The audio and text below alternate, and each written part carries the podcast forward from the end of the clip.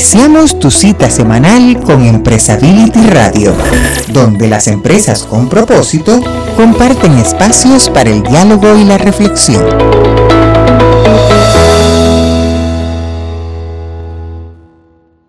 ¿Qué tal amigos? Qué gusto de saludarlos nuevamente en esta nueva edición de Empresability Radio. Estoy muy contento de saludar en un día muy especial para mi amigo y compañero de cabina Jaime Santibáñez. Muchas felicidades Jaime, hoy es tu cumpleaños.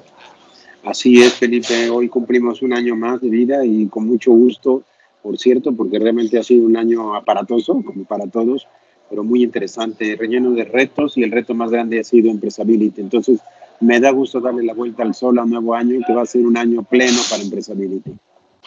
Seguro que así será para ti para, y para todos nuestros amigos y colegas en Empresability. Oye, pues hoy tenemos un programa muy interesante. Sí lo sé porque tiene varias participaciones que desde hace tiempo venimos esperando y creo que va a ser del agrado, pero sobre todo de gran valor para los que nos escuchen. Claro que sí, fíjate que tenemos ahí una, una entrevista con el director de América Latina de, de, una organización que promueve los principios de inversión socialmente responsables. Imagínate tú, esto, este tema tan importante, el, el, el, llevar los principios de responsabilidad social a, la, a los criterios de los, de los inversionistas en las diferentes bolsas del, del continente. No, definitivamente hablamos de un nuevo capitalismo en el mundo. Eso está viendo una tendencia clara hacia el amanecer de una nueva época, estoy seguro. Un capitalismo consciente que tenga desde el principio, imagínate ya desde los stakeholders, eh, impreso el mensaje de inversión social. Me parece extraordinario de ver qué nos dice este amigo. Claro que sí. Y por otro lado, estamos viendo cómo, cómo el mundo de la, de la empresa está cambiando radicalmente y eso creo que debe traer cosas buenas, Jaime. Fíjate que en los últimos días recibimos ahí una noticia que, llamó mucho la atención de, nosotros. Este, un comunicado de Philip Morris donde decía que adiós a los cigarros Marlboro en México, que o sea, siendo una marca emblemática de esta, de esta empresa, ha dejado de decidir venderlos eh, por una cuestión de autorregulación y porque está tratando de migrar su, su su negocio, ¿no? Hacia su producto, hacia otro, hacia otro tipo de, de, tabaco que no genere este fuego, humo, ceniza y, tenga menos toxicidad, si es que esto es posible, pero independientemente de eso, sí, sí llama mucho la atención este, este acto eh, hasta intrépido, ¿no? Diría yo, de osado de Philip Morris, ¿no? ¿Cómo lo ves tú? Que sí, eh, yo lo veo como un reto increíble porque por un lado te expresa, ciertamente ellos deben haber estado analizando que la tendencia en el consumo del tabaco iba a ser decreciente probablemente en algunos países, pero en estos no. En estos todavía no, todavía hay una tendencia fuerte en el consumo. Sin embargo, lo interesante es cómo pueden conciliar, porque por un lado van a contribuir a efectivamente la huella de, a que desaparezca la huella de carbono, que no haya contaminación, pero por el otro lado, si te fijas, también van a seguir haciendo negocio, ellos de todos modos van a seguir vendiendo eh, otro tipo de productos sustitutos, entonces cumplen con sus accionistas, pero a la vez cumplen con la comunidad. Ese es el tipo de comportamientos que deberían tener muchas empresas. Sí, sí, definitivamente. Bueno, pues eso es parte de lo que tendremos hoy en nuestro programa y algunas otras sorpresas, Jaime. ¿Qué te parece si nos vamos a la entrevista, ¿no? Con, con Eduardo Show y su invitado. Claro que sí. Como siempre es un gusto ver a Eduardo Show y al invitado seguramente. Empresability Radio. Muchas gracias Felipe Jaime por esta presentación de Eduardo Ateortúa que nos acompaña hoy en Empresability Radio. Y realmente les, les, agradezco que me hayan invitado también a, hacerle esta entrevista a alguien que sin duda debe ser una de las personas que más conoce de la temática en nuestra región. Así que bienvenido Eduardo y prácticamente está cantada la primera pregunta. ¿Qué es la inversión responsable? O mejor dicho, ¿qué características debe cumplir una inversión para que sea considerada responsable? Bueno, para compartirles qué es la inversión responsable, yo quisiera devolverme en la historia y compartirles rápidamente cómo ha sido la evolución de este concepto. De inversión responsable se viene hablando desde hace más o menos unos 50 años, por eso algunas veces es particular que personas eh, comenten que este es un tema relativamente nuevo o el que se viene escuchando recientemente, lo cual es cierto, eh, este es un tema que digamos está capturando la, atención de los inversionistas eh, en general en el mundo mucho más en los últimos años, pero realmente venimos escuchando hablar de inversión responsable desde hace más o menos unos 50 años empezando la década de los 70, inversionistas empezaron a excluir cierto tipo de inversiones porque no cumplían con ciertos, digamos, em, estándares éticos o religiosos que los inversionistas eh, tenían. El concepto, digamos que fue evolucionando y más o menos iniciando la, la primera década del siglo XXI, este es un concepto que empezó a evolucionar y hoy eh, la definición que tenemos de inversión responsable fundamentalmente plantea que lo que buscamos cuando realizamos inversiones es seguir maximizando la rentabilidad financiera de la misma, pero también buscando entender el impacto social, ambiental y de gobierno corporativo de las empresas o proyectos en los que buscamos invertir. Entonces, esa es hoy la definición de inversión responsable. ¿Cómo logramos analizar el desempeño financiero de las empresas y proyectos en los que queremos, queremos invertir y complementar ese análisis con eh, una evaluación del desempeño ambiental, social y del gobierno corporativo. Cuando fusiono, cuando uno esos dos análisis, entonces estoy realizando inversiones responsables. Es lo que nosotros promovemos desde PRI. PRI son los principios de inversión responsable, una iniciativa que existe hace 14 años y que tenemos entonces, digamos, como objetivo ayudar a más y más inversionistas en el mundo a implementar este tipo de prácticas. Ya en América Latina operamos hace 11 eh, años, pero en, digamos, en la región ampliada hace más o menos 3 años y estamos en un proceso de seguir avanzando y acompañando inversionistas en toda la región a que fortalezcan sus procesos de inversión responsable de acuerdo a los principios o lineamientos que desde el PRI promovemos. Bueno, Ahora que entendemos un poco más sobre lo que es la inversión responsable, ¿cuáles serían entonces los principales factores que pueden impulsar a este tipo de inversión? Como les mencionaba eh, anteriormente, pues hay una serie de, factores que han llevado a que hoy en día estemos eh, precisamente escuchando mucho más sobre inversión responsable y me atrevería a decir eh, vamos a escuchar mucho más en próximos años sobre este tipo de conceptos a medida que más y más inversionistas desarrollarán estrategias para eh, incorporar factores ambientales, sociales y de gobierno corporativo con el objetivo de tomar mejores decisiones de inversión. Ahora, ¿qué es lo que está impulsando como tal la inversión responsable? Nosotros hemos identificado desde PRI tres factores que están llevando a que este tema sea cada vez más relevante. El primero es las señales regulatorias. Bancos centrales y supervisores alrededor del mundo están buscando que los inversionistas eh, inviertan el capital eh, procurando eh, alcanzar objetivos de desarrollo sostenible. para ponerles algunos ejemplos, en el contexto de América Latina ya existen regulaciones en países como México, próximamente en países como Chile y Perú, que obligará a inversionistas institucionales, por ejemplo a los fondos de pensiones privados, a incorporar factores ambientales, sociales y de gobierno corporativo en sus decisiones de inversión. Entonces, esto es algo que definitivamente está impulsando la inversión responsable y que muy seguramente facilitará o permitirá que en próximos años tengamos más inversionistas trabajando estos temas. Hay un segundo factor también muy importante que es la demanda del mercado. Inversionistas tanto retail como institucionales que están interesados en que sus inversiones maximicen el impacto financiero, pero que también se maximice el impacto social y ambiental.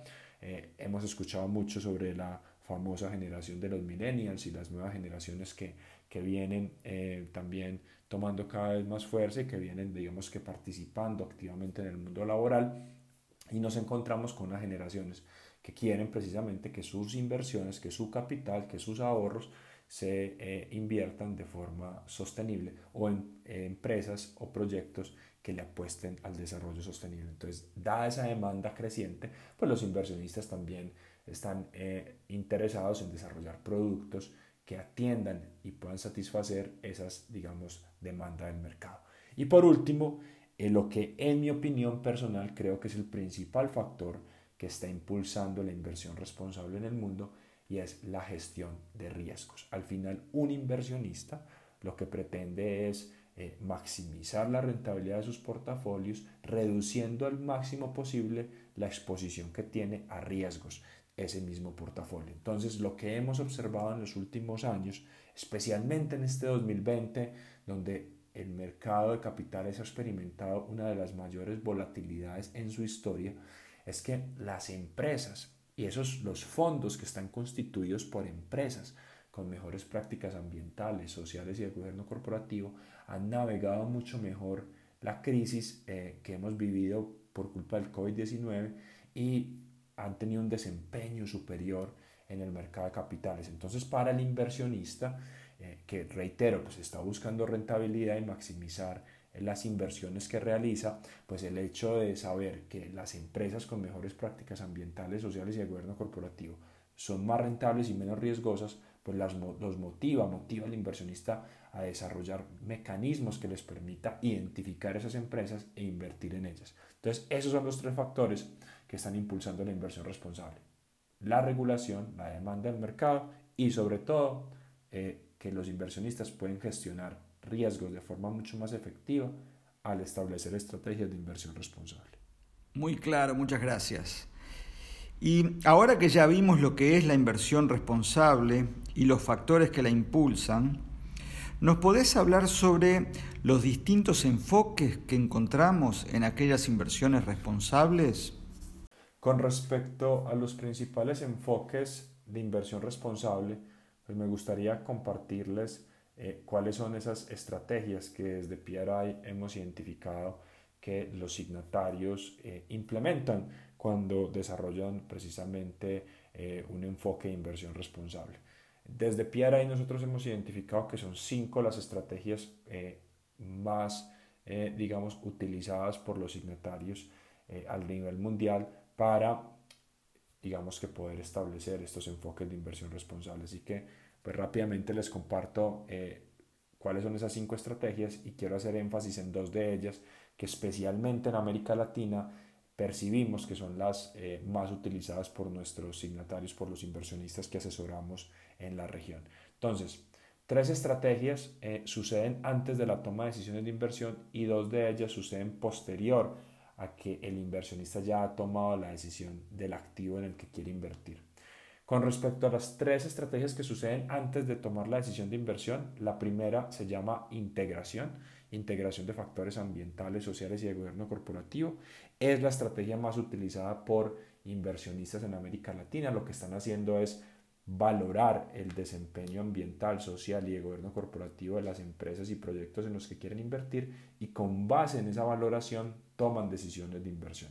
Eso es la integración de factores ASG. Luego existe una segunda estrategia que se llama screening o filtros.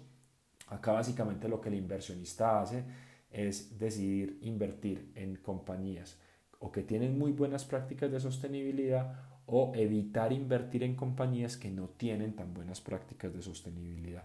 Entonces eso es lo que se conoce como el screening. Hay una tercera estrategia que se conoce como la inversión temática, donde el objetivo del inversionista es que eh, además de alcanzar rentabilidad financiera, también se alcance un impacto ambiental o social positivo. Eso se conoce como inversión temática o inversión de impacto. Y luego, como les mencionaba, existen dos estrategias que se implementan posterior a que he realizado la inversión. Una se llama el voto por representación, que fundamentalmente, como su nombre lo dice, es poder ejercer mi derecho al voto eh, en, al momento pues, de, de, estar en una junta en una eh, asamblea de accionistas y poder, digamos que a través de la votación, eh, dar una serie de recomendaciones, aprobaciones o desaprobaciones frente a las prácticas de las empresas. Y luego está el relacionamiento, otra estrategia muy utilizada por nuestros signatarios en América Latina, donde el objetivo es poder discutir o tener conversaciones con las empresas en las que se invierte frente a la manera como esa empresa está gestionando temas ambientales, sociales y de gobierno corporativo, buscando eh, el inversionista influir para que la compañía en el tiempo vaya mejorando sus prácticas ambientales, sociales y de gobernanza. Entonces, esos son los cinco enfoques más utilizados, pero especialmente en América Latina lo que estamos viendo es, por un lado, desarrollar estrategias de integración donde yo incorporo los factores ASG antes de tomar la decisión de inversión y eso influye en qué tanto o no invierto en una compañía y luego establezco estrategias de relacionamiento donde mi objetivo una vez invertí en la compañía es que pueda mejorar en el tiempo sus prácticas ambientales, sociales y de gobierno corporativo.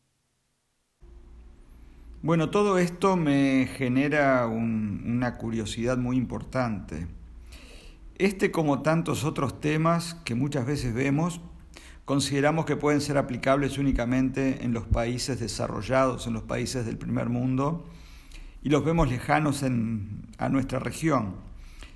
¿Es aplicable la inversión responsable en Latinoamérica? ¿Cómo se puede consolidar este tema en nuestra región? Pues definitivamente los retos para consolidar eh, la inversión responsable en América Latina son muchos.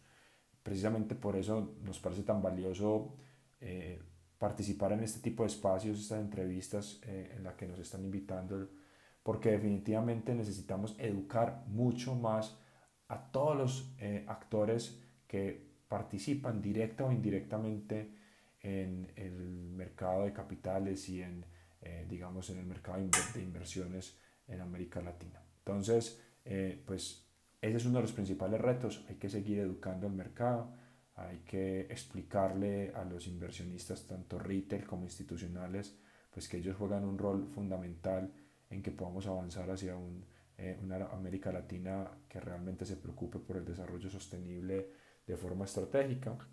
Así que educar el mercado es fundamental. ¿Qué más tenemos que hacer? Eh, tenemos que motivar a nuestros signatarios, a las organizaciones con las que Piara ya viene trabajando, que son un poco más de 70 organizaciones eh, en toda la región, a que desarrollen productos, a que eduquen también al mercado, a que le ofrezcan alternativas a sus clientes para que ellos puedan eh, invertir en esas compañías que tienen mejores prácticas ambientales, sociales y de gobierno corporativo, además porque son compañías que como les mencioné en otras preguntas, pues son empresas más rentables, son empresas menos volátiles, que tienen menos riesgo y por lo tanto son mejores inversiones para sus clientes. Entonces ese es otro reto muy importante eh, que tenemos. Eh, y por último, yo diría que otro de los retos es eh, entender muy bien cuáles son las estrategias de inversión responsable que realmente aplican en el contexto latinoamericano. No son las mismas estrategias que puede implementar un inversionista en Europa un inversionista en Estados Unidos, especialmente inversionistas que tienen universos, opciones de inversión muy amplias. En América Latina, eh, lamentablemente, en nuestros mercados de capitales, por ejemplo, las empresas listadas en bolsas de valores eh, en la región no son tantas, es un universo mucho más pequeño. Entonces, cuando yo tengo un universo más pequeño, tengo que ser muy cuidadoso al momento de decidir invertir o no en una compañía, qué tanto invierto o desinvierto en la misma. Entonces, en ese sentido, el inversionista en América Latina tiene que establecer estas estrategias de inversión responsable, pero ajustarlas a la realidad del contexto latinoamericano. Entonces ahí tenemos un reto importante de precisamente acompañar a las organizaciones que están avanzando en establecer estas estrategias de inversión responsable en América Latina para que lo hagan eh, obviamente de forma consistente con las mejores prácticas globales, pero también digamos que ajustándolo a la realidad latinoamericana. Bueno, Eduardo, muchísimas gracias. Realmente ha sido un placer escucharte, conocer un poco más sobre esta temática que sin duda no solo nos ha permitido conocer qué se entiende por la inversión responsable, sino conocer sus beneficios y seguramente va a ser un tema que debamos abordar en Empresability Radio más adelante. Muchas gracias nuevamente, Eduardo. Te mando un abrazo muy fuerte. Empresability Radio. Empresability Radio. Hola, buenas tardes. Hoy vamos a tener el gusto de escuchar a Alejandra Martínez, una de las fundadoras de Chinampa, en México. Alejandra, muchísimas gracias por aceptar nuestra invitación. Pues primero quisiera que pudiera compartir un poco qué es Chinampa, o sea, por qué la crearon, qué buscan, um, cuál, cuáles son sus aspiraciones.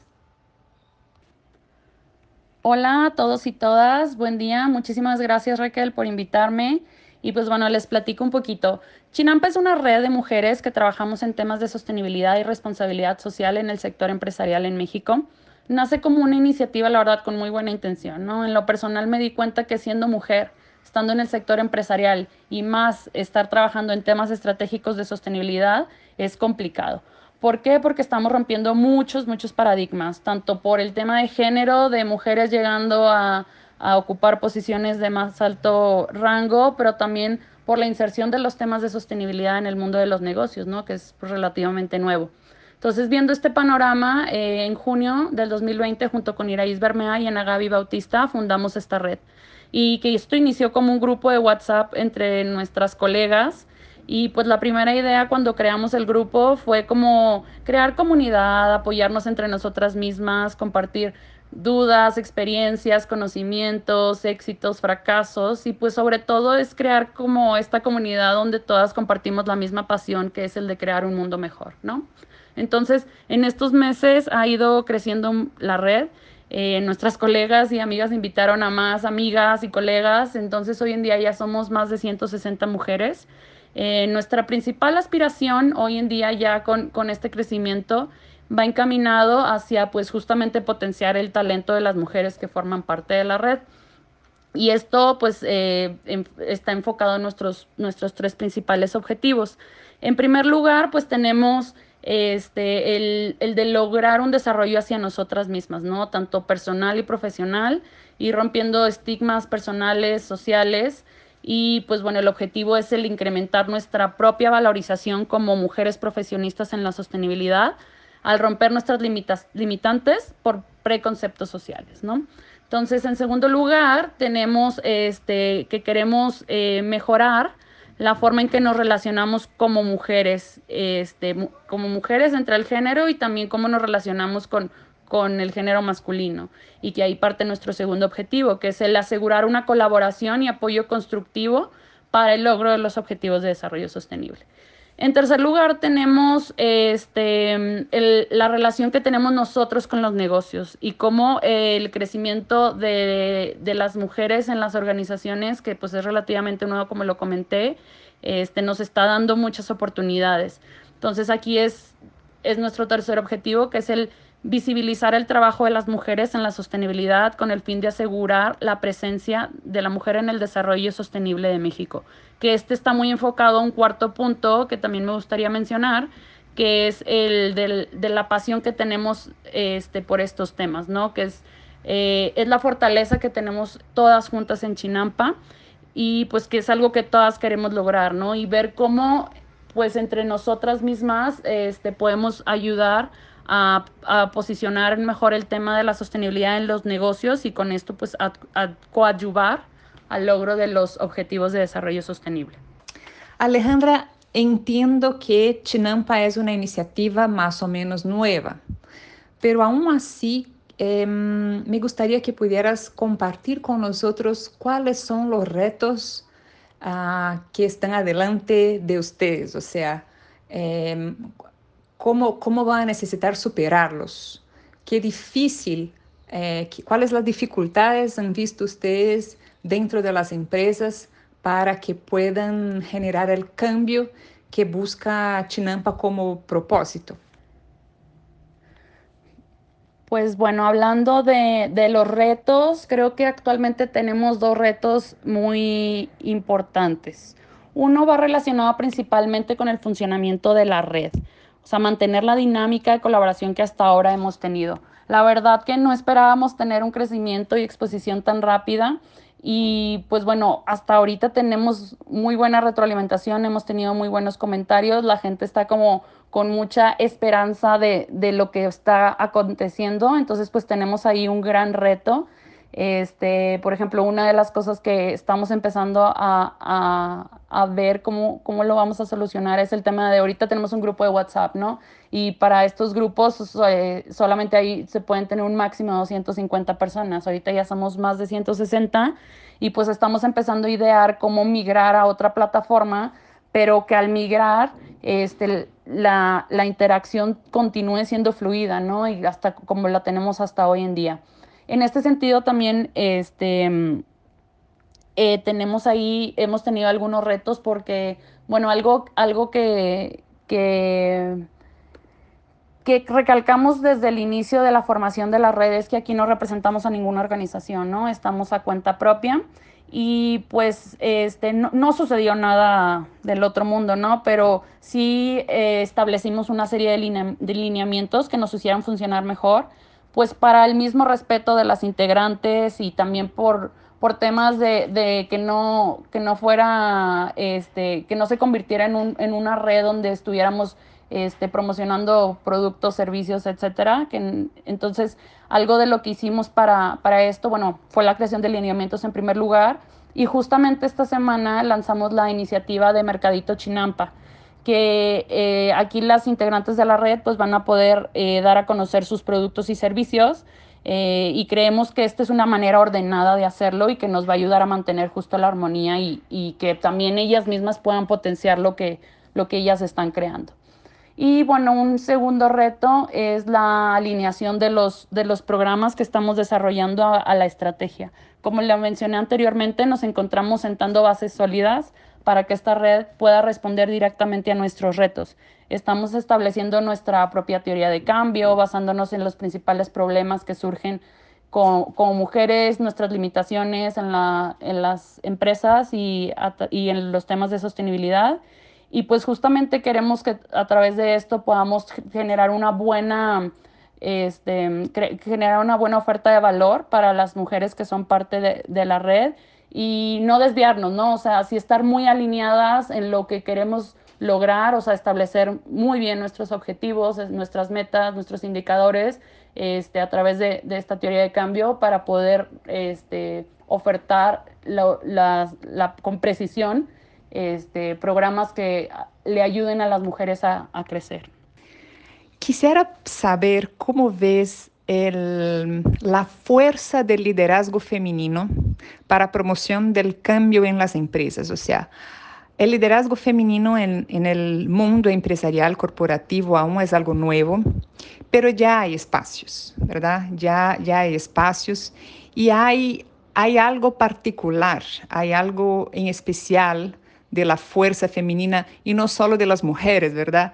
Hablábamos otro día de, la, fuerza femenina que tienen hombres, igual que las mujeres tienen una fuerza masculina, pero la fuerza femenina, más bien, es lo que quiero, quisiera um, escuchar. ¿Cómo, ¿Cómo, ves esa fuerza femenina uh, dentro del ambiente corporativo, de la gobernanza, de la estrategia? Um, para, para hacer los cambios que buscamos para el, el desarrollo sostenible. ¿Cómo ves? Uy, pues mira, justamente en este tema lo estamos explorando. Eh, más que nada estamos hablando de la transición del tema de liderazgo. Y bueno, muy en lo personal, a, mí Alejandra no me gusta llamarle femenino o masculino, ¿no?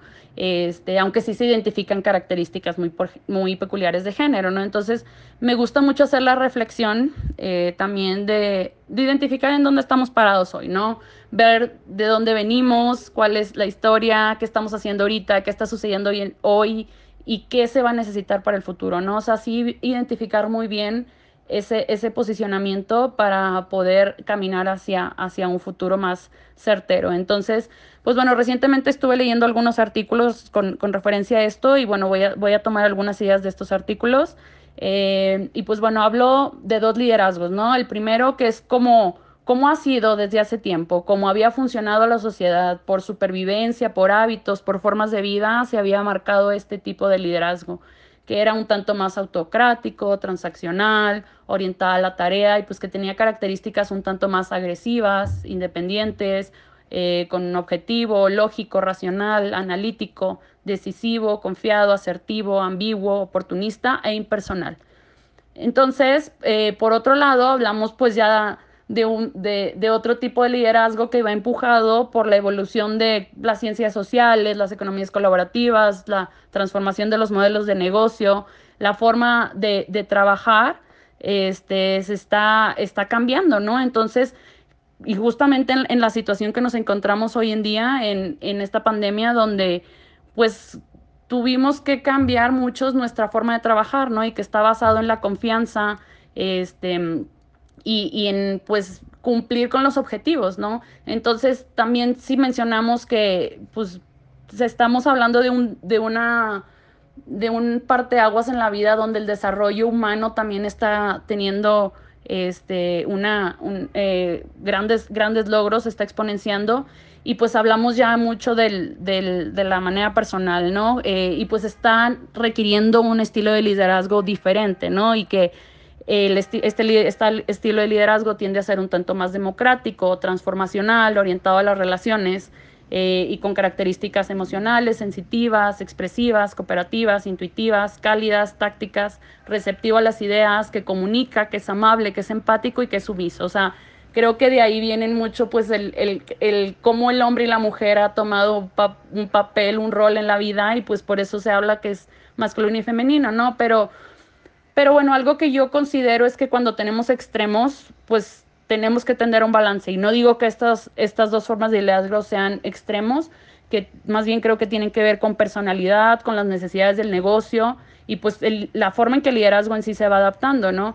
Y yo creo que definitivamente tenemos que tomar lo mejor de ambas. Este, tenemos que ver qué funciona mejor en el momento y en la situación en la que nos encontramos. Excelente, Alejandra.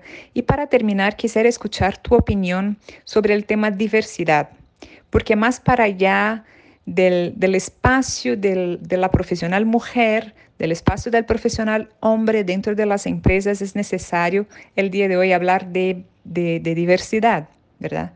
Entonces quisiera saber si Chinampa ya ha creado una tierra fértil para sembrar eh, la diversidad dentro de las empresas o si quizás ustedes tienen como una estrategia, como un objetivo um, desarrollar el tema de la diversidad eh, entre las profesionales e incluso dentro de, la, de, de las empresas, ¿verdad? Con las cuales ustedes trabajan. Pues justamente, como lo vengo mencionando, creo que el tema de diversidad tiene grandes retos y creo y considero que Chinapa justamente viene trabajando y buscando eh, en soluciones para enfrentar estos retos que tenemos actualmente la, las mujeres, pero sí sí creo que son, son dos eh, ramas distintas, ¿no? Una es como, como mujeres estar listas, ¿no? Para, para exponenciarnos, para exponenciar nuestros temas, para exponenciarnos en las organizaciones, pero también eh, existe el tema de cómo vamos creando un mejor ecosistema, ¿no? Para, para que todos tengamos oportunidades. Hoy en día Chinampa está muy enfocada como en esta primera parte y pues basado en esto, digo, creo que también vamos a ir viendo que, que a lo mejor en, en más, más adelante vamos a poder tener una, una a lo mejor más uh, acciones orientadas hacia la creación de ecosistema, pero bueno, de, de, del empoderamiento femenino y del liderazgo que estamos buscando tener como mujeres, en primer lugar, creo que el tema de la representatividad es muy importante, ¿no? Según eh, el segundo estudio de Panorama de la Responsabilidad Social en México que realizó la consultora responsable, dice que en empresas grandes el 68.3% de los encargados en, de estas áreas son mujeres y el 31.7% son hombres. Esto nos indica la relevancia de realmente el empoderamiento y profesionalización femenina en, en estos temas. Por otro lado, podemos hablar del liderazgo femenino. En México tenemos grandes mujeres en el tema, como lo es una Marta Herrera, directora global de negocios responsables y valor compartido en CEMEX, una Lorena Guille Laris, que es la directora de Fundación FEMSA, y Alejandro Alejandra Fosado, que es la fundadora de Visionarios 2030, que además ellas son nuestras mentoras actualmente. Y pues ellas desde hace años han venido abriendo brecha en es, tanto en el sector como en el posicionamiento de la mujer en cargos directivos. Entonces, pues bueno, justamente en Chinampa tenemos este programa de diálogos con mujeres inspiradoras que pues la verdad nos ha ayudado a conectar con estas mujeres de una manera más personal y, ha sido muy bonito, ¿no? O sea, nos da como mucha esperanza, mucha motivación a seguir construyendo, a seguir preparándonos.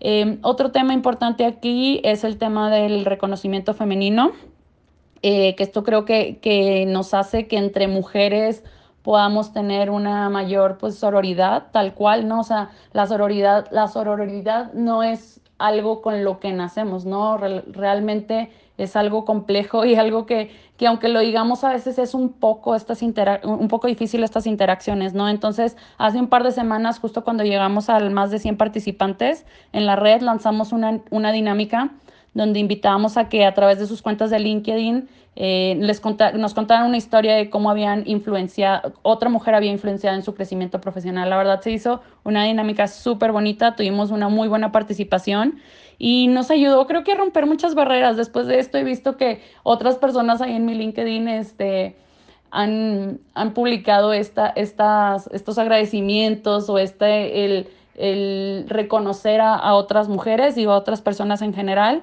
Y bueno, otro tema eh, que creo que con esto cierro es el tema de la colaboración. Así como, así como Chinampa hay otras redes a nivel internacional, inclusive hay otras redes aquí en México de, de otros sectores y pues estamos buscando generar estas alianzas, ¿no? O sea, potenciarnos como mujeres eh, y pues con la, creo que nuestra principal convicción es la colaboración y creemos que la colaboración va a ser la mejor manera para, para llegar a estos objetivos. Y pues bueno, para cerrar, creo que en Chinampa nos reconocemos realmente como un agente de cambio. Estamos muy conscientes de que lo que cosechamos nos permite estar más preparadas para impulsar nuestras ideas y propuestas, para que éstas sean mejores, que se escuchen más fuerte y pues también que generen un, un, un mayor impacto positivo. Y pues muchísimas gracias por la invitación y hasta luego. Empresability Radio pues qué barbaridad, Felipe. Yo creo que cada entrevista que escuchamos como esta, que da un verdadero testimonio de, lo que se puede hacer a base de creatividad, de amor por México, de pasión, eso da emoción, ¿eh? literalmente. Qué bueno que, que Raquel hizo esta entrevista. Un estudio reciente del Havas Group arrojó que a las personas no les importaría que el 74% de las marcas que usan desaparecieran. Esto significa que hay un 26% únicamente de consumidores y clientes que tienen fidelidad con una marca. Esa fidelidad que estamos viendo se refiere a los propósitos y a los valores que acompañan a las marcas y a los servicios. Hoy en día los productos, los servicios son muy similares y tienen costos muy similares. Lo que está haciendo la diferencia es todo aquello intangible que rodea a la marca y que es su propósito. Este mismo estudio dice que el 75% de las personas esperan que las marcas hagan más para contribuir al bienestar y calidad de vida. Pero si bien el 75% indica que quieren que las empresas hagan más, solo un 40% considera que lo hacen. Esto arroja una gran oportunidad para las empresas en sus áreas de comunicación, empezar a comunicar de qué manera están alineando sus valores, sus preocupaciones con los valores, las preocupaciones que pueden tener sus consumidores y sus clientes. Un estudio reciente llevado a cabo por un grupo muy importante denominado Edelman Group arrojó que cada vez importa más a los consumidores la posición que toma una marca en un tema social, político o cultural. Este estudio arrojó que el 57% de los consumidores están comprando o castigando a las marcas basados en la posición de esa marca referente a un tema social a un tema político. Y un 30% de estos consumidores están comprando o castigando a las marcas más que hace tres años, o un 30% los castiga más. ¿Cuál es esta duda que nosotros podemos plantear? ¿Por qué los consumidores están haciendo esto? Esto nos da una pauta de la importancia que los consumidores le están dando a la preocupación que tienen las marcas y las empresas respecto a los temas sociales que hoy nos preocupan a todos. El tema diversidad, equidad de género, buenas conductas empresariales, transparencia, calidad de vida, gestión humana. Todo esto ha llevado a que exista en el mundo un movimiento muy fuerte que se denomina Brands Taking Stand, o sea, las marcas que toman posición. Estas marcas se están convirtiendo en líderes y están aprovechando y comprendiendo que en la medida que alineen sus preocupaciones y sus valores con las preocupaciones y valores que tienen sus consumidores y clientes, podrán generar distintas relaciones, distintos relacionamientos más cercanos y diálogos con sus grupos de interés y alcanzar un mayor market share. Esto ha sido un informe para Empresability Radio.